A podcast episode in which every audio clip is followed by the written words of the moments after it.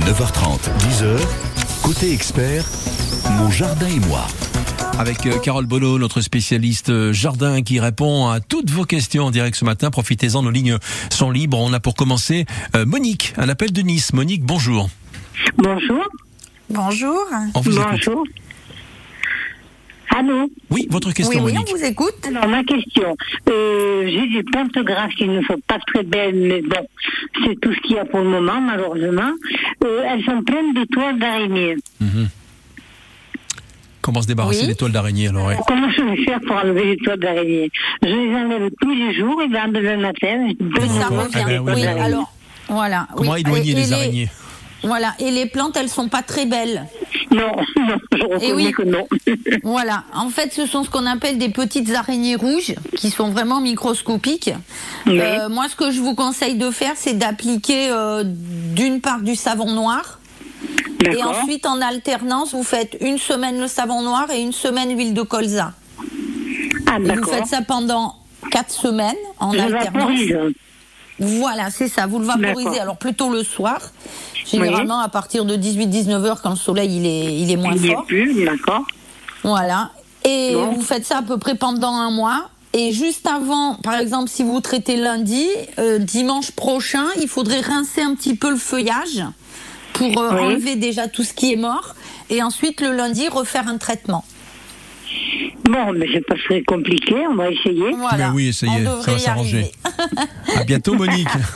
D'accord, je vous remercie beaucoup. Au Bonne revoir, journée. très belle journée. journée à vous. On va rester à Nice avec euh, Evelyne. Bonjour. Oui, bonjour monsieur. Bonjour, Bonjour. madame. Voilà, j'ai des lys en- à la montagne, des lys blancs. Et j'ai l'impression Oui. que qui qui dé- dé- qui dégénèrent quoi, qui Mhm. deviennent plus petits, il y a moins de fleurs dessus. Oui, il y a moins de Et- fleurs. Oui, donc on m'a conseillé de les arracher pour euh, parce que bon, peut-être qu'ils s'enfoncent. Et je voudrais d'abord votre avis parce que avant de faire une bêtise, j'en avais Tout beaucoup et j'en- j'en ai de moins en moins. Donc euh, Voilà. je voudrais savoir pour. euh, Oui. Alors, effectivement, il faut les, tous les 5-6 ans, on va dire, il faut les arracher. C'est le même principe pour les iris, c'est le même principe pour les agapantes. C'est-à-dire que ce sont des plantes bulbeuses qui, à Oui. force de grossir, bah, les vieux bulbes meurent, mais du Hein. coup, les nouveaux se développent un peu moins. Donc, moi, ce que je vous propose de faire, c'est de sortir tous vos bulbes de terre, vous les secouez, vous enlevez Hein. tout ce qui est abîmé, tout ce qui est mort, les racines, les vieux bulbes, et vous Hein. refaites comme ça des groupes avec vos, vos bulbes plus récents. Et alors peut-être pas l'année prochaine, mais l'année d'après, vous allez avoir une, une très belle floraison qui va revenir sans problème. Très bien. Je mets quelque chose dessus. Je mets du fumier, du truc, Alors, euh, du compost. Moi, ce que je ferais plutôt, oui, voilà, plutôt faire un mélange terre et compost et vous remettez vos, vos bulbes comme ça. Le fumier, pas trop, parce que bon, là, en plus, maintenant, il fait encore très chaud, donc on le, Oui. on en- on l'utilise pas pour l'instant. Éventuellement, peut-être cet hiver, ça oui, vous pouvez en mettre une couche par-dessus. Ça les protégera un peu du froid et ça aidera fait, toujours le, le sol. Excusez-moi parce qu'ils sont pas à Nice, hein, ils sont à la montagne, on est à Oui, 1500 mètres. Donc Oui, oui. c'est euh, bon, ils ont passé l'hiver, ça fait euh, une dizaine d'années que je les ai plantés, donc ils passent toujours l'hiver euh, Hmm. sous la neige, mais euh, c'est.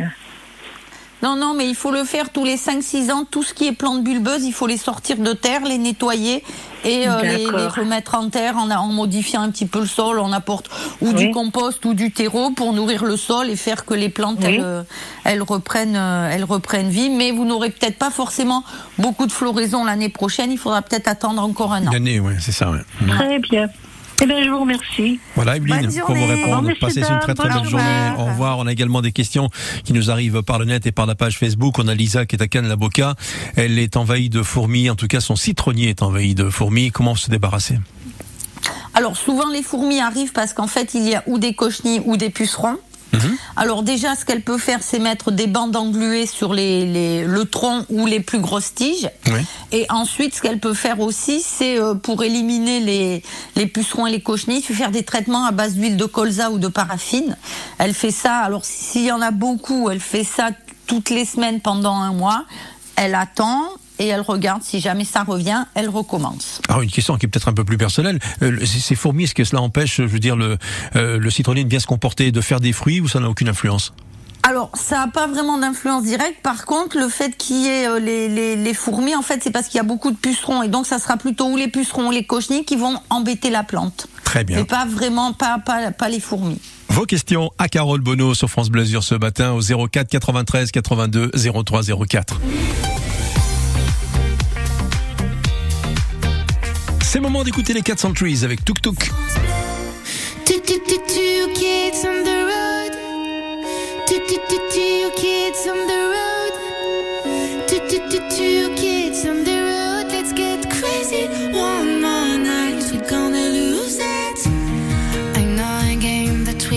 could be playing.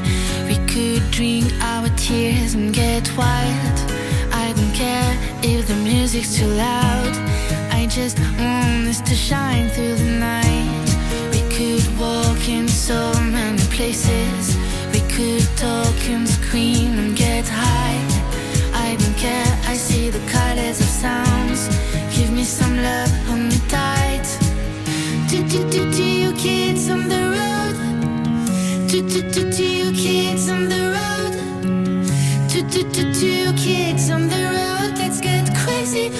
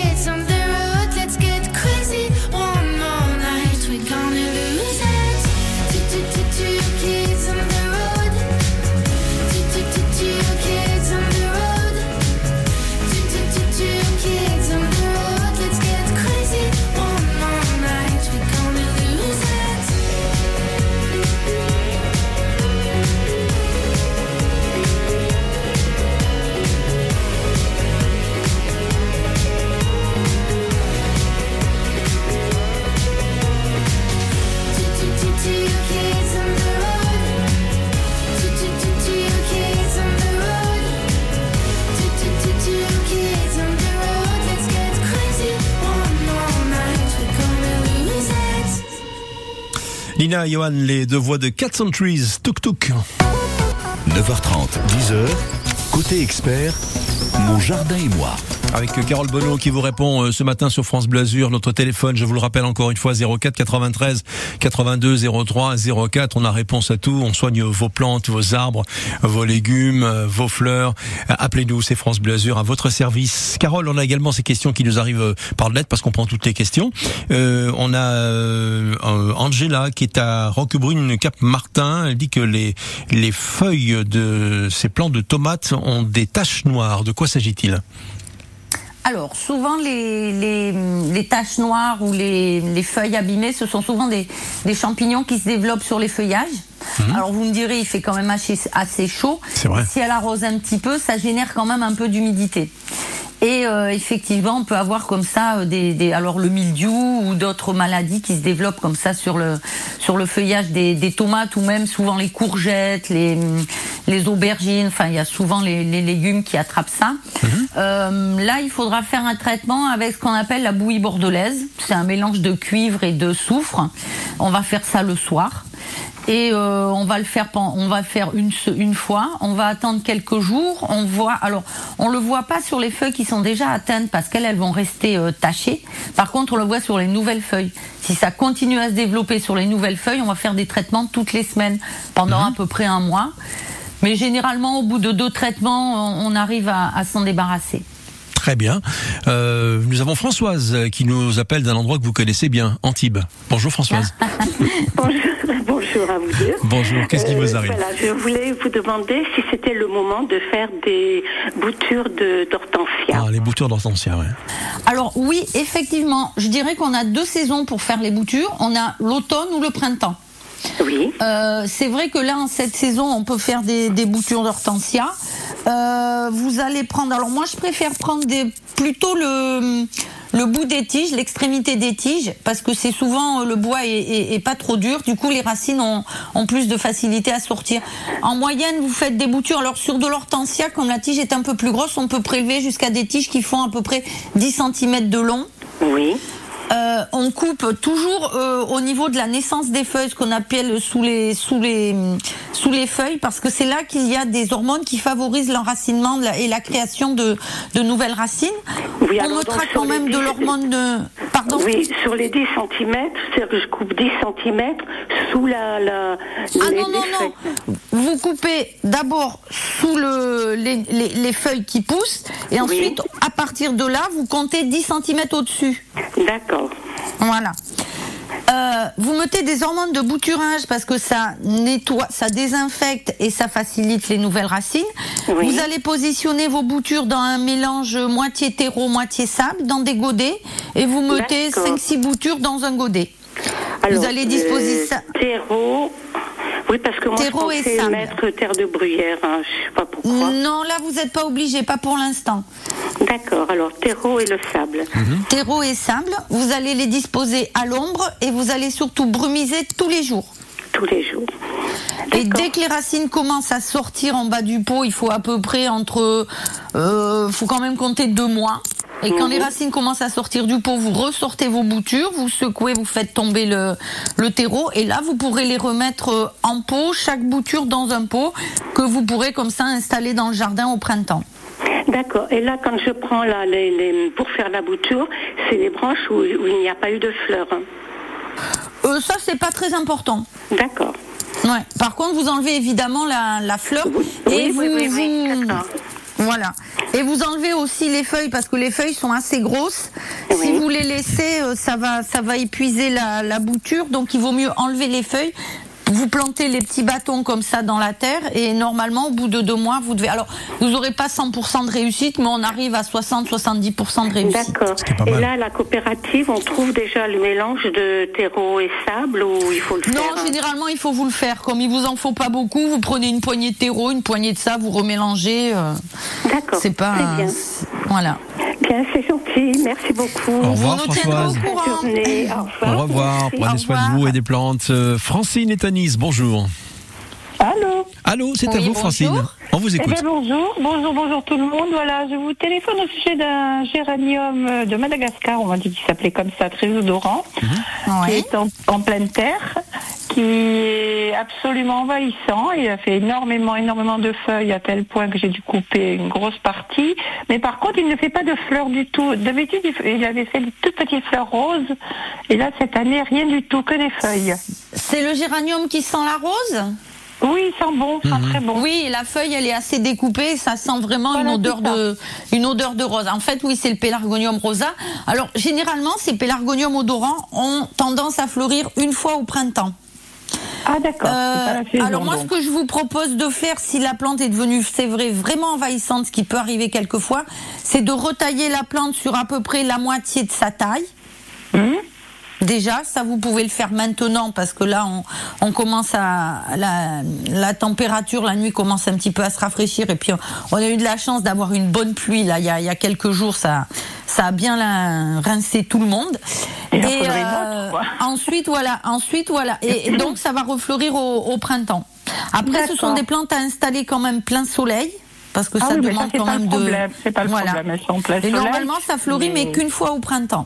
Ah d'accord, ça c'est Ouais. toute l'année justement. Non, c'est simplement une fois dans l'année. Ah non, non, tous ces géraniums odorants, c'est une fois au printemps. Et on peut tailler sans problème parce que c'est vraiment. ah oui, il y a, ça oui. il y a oui, du oui. volume. il y a du vous volume. prenez les tiges, si la tige elle fait 50 cm, vous pouvez en enlever la moitié. Mais par contre, taillez toujours avec une pousse ou une tige. hein. Enfin, toujours une, une feuille ou une petite pousse qui fasse tire-sève. Hein. D'accord. Voilà. D'accord. Donc, il faut patienter au printemps pour avoir la Oui, floraison. c'est D'accord. ça. C'est ça. C'est ça. Eh ben, je vous remercie infiniment. C'était avec À votre service. Voilà, au revoir bonne Francine, journée. au revoir. Le 04 93 82 03 04, encore quelques belles minutes à partager avec Carole Bono, notre spécialiste jardin de France Blasure.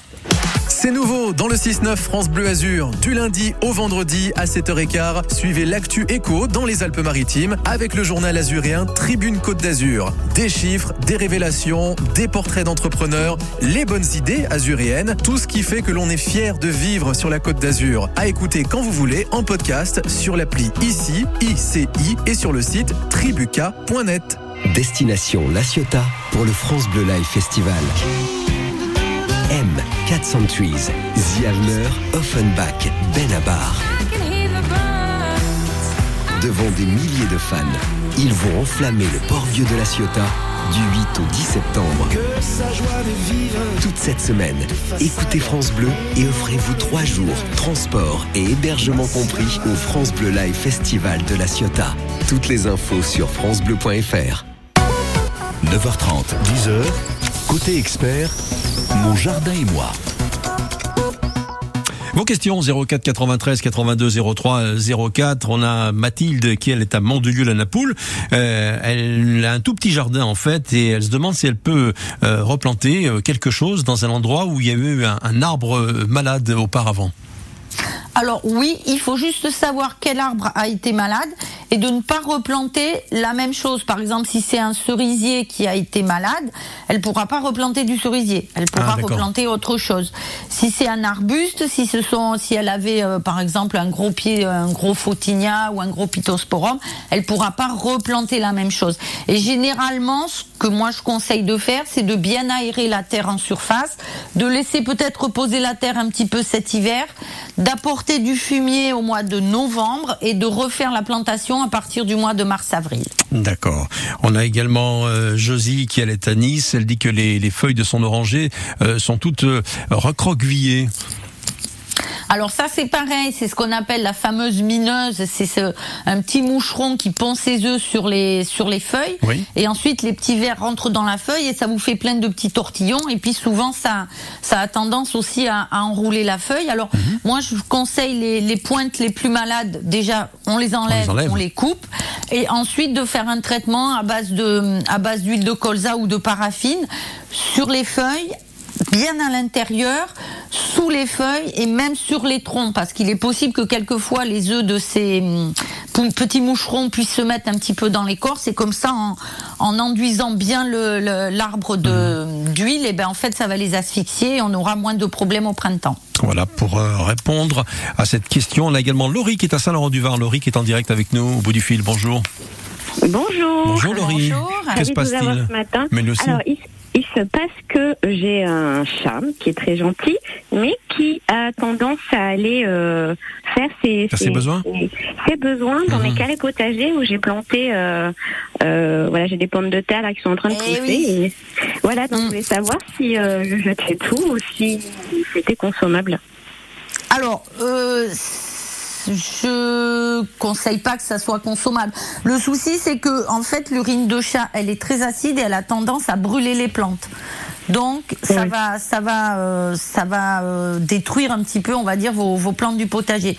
Moi, ce que je vous conseille de faire sur le sol, c'est d'apporter vraiment beaucoup de paille pour qu'ils Oui. puissent pas voir la terre, parce que ce qu'ils aiment bien les chats, c'est gratter dans la terre. Ça leur rappelle un petit peu la la Oui. litière. En apportant une bonne couche de paille, on arrive comme ça à, à, à limiter un petit peu les, les dégâts. Mais c'est vrai qu'il faut, il faut être assez vigilant parce que ça peut carrément vous, vous, brûler, les, vous brûler les plantes. Mais du coup, les, là, les petites pommes de terre que- qu'il y a, je, je les jette, je les consomme pas. Ah, moi, j'éviterai quand même. Hein. D'accord. D'accord. Après, ça dépend si les plantes, elles sont. Enfin, je, là, j'ai j'ai pas trop de, de, de, de renseignements sur ça, mais bon, moi, j'éviterai quand même de, de les consommer. Ouais, on sait jamais. Voilà Laurie, bonne journée à Saint-Laurent-du-Var. Dans quelques instants, on accueillera André Denis et son bougainvillier. En attendant, moi je vous propose, euh, Carole Bonneau, euh, de se faire plaisir en musique avec une chanson que, tout le monde adore, Les Mistral gagnants, c'est Renaud. Ah oui.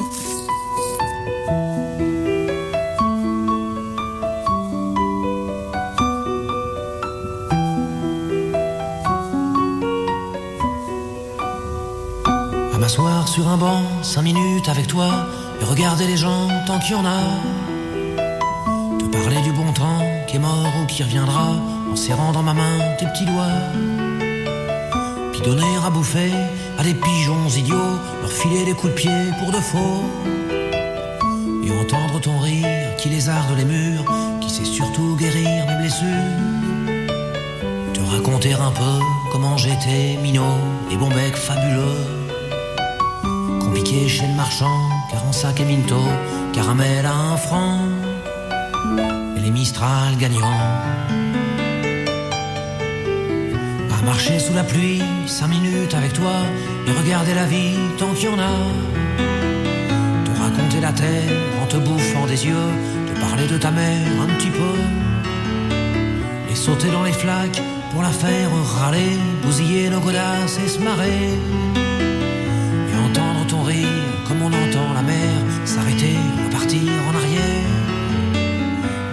Surtout les carambars d'antan et les cocoboères. Et les frères au doudou qui nous coupaient les lèvres et nous niquaient les dents. Et les Mistral gagnants.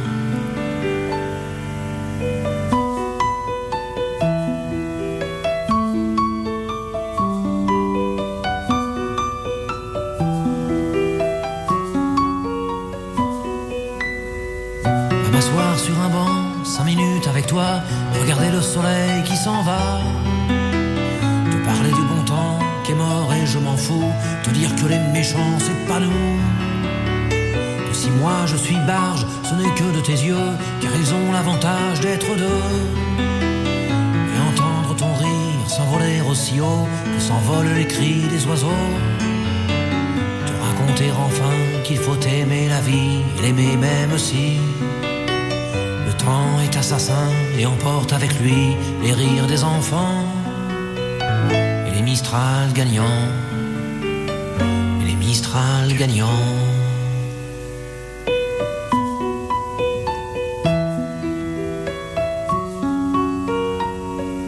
2 minutes 30 de pur bonheur sur France Blasure, Mistral gagnant de Renault. Euh, ça se passe de tout commentaire. 9h30, 10h, côté expert, mon jardin et moi. Suite et fin des experts sur France Blasure avec Carole Bonneau, experte jardin, et André, vous êtes à Nice, bonjour. Bonjour. Votre question Alors bonjour. Euh, merci d'abord pour vos émissions. Hein, fermées. J'écoute tous les matins. Euh, alors j'ai un bougainvillier. J'ai j'ai même deux bougainvilliers. Il y en a un qui est grimpant et l'autre c'est un arbrisseau bougainvillier. Et tous les deux m'ont fait des fleurs extraordinaires. Et là maintenant, toutes les fleurs, elles sèchent, elles tombent. Je sais plus s'il faut mettre de l'engrais, s'il faut euh, arroser, s'il faut pas arroser. J'avais acheté les deux bougainvilliers à différents endroits et j'ai demandé à chacun. Un, il me dit faut arroser beaucoup et l'autre, il me dit surtout pas arroser. Alors, Je- alors, moi, je vais couper la poire en deux. Il faut arroser modérément. Oui, je, je non, suis- en fait, voilà, il faut. Alors, c'est vrai que là, les bougainvillés sont un petit peu, je dirais, en fin de floraison. Il a fait très chaud, ils ont énormément fleuri. Là, maintenant, ils vont un petit peu récupérer, donc c'est normal. Vous enlevez toutes les fleurs sèches. Moi, je vous conseille pas de mettre de l'engrais. Vous êtes situé sur Nice? Je suis Nice, euh, boulevard Victor Hugo, derrière, derrière la Oui. Prom. Non, mais alors moi, je vous conseille pas de mettre de l'engrais parce qu'en fait, après, on va rentrer dans l'hiver et la plante va se mettre un petit peu, on va dire, en repos. Oui, Donc là, vous les laissez récupérer tranquillement. Arroser modérément, c'est-à-dire que vous allez arroser, vous attendez que la terre sèche un petit peu en surface et quand la terre commence à changer de couleur, elle devient un peu plus claire, vous allez arroser à ce moment-là. Voilà, vous pouvez. Oui. retailler, voilà, vous pouvez retailler, pardon, vous pouvez retailler les grandes pousses qui partent un peu dans tous les sens, mais c'est vrai que là maintenant, surtout s'ils sont en pot, ils vont s'arrêter de fleurir euh, parce que euh, l'été a été vraiment très chaud même pour eux.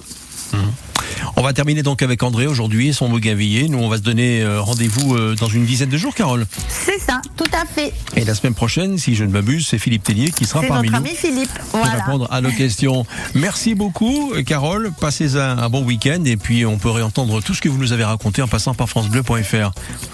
Allez, bon week-end à tous, au revoir. Bon week-end à vous. Au revoir, Carole. 4 minutes, euh, il sera 10h sur France Bleu Azur. Voici Yannick Noah. J'ai parcouru tant de chemins, de villes sans lendemain, de pays tristes à pleurer. Explorer tant de fausses pistes, de provinces conformistes, de continents prêts à porter.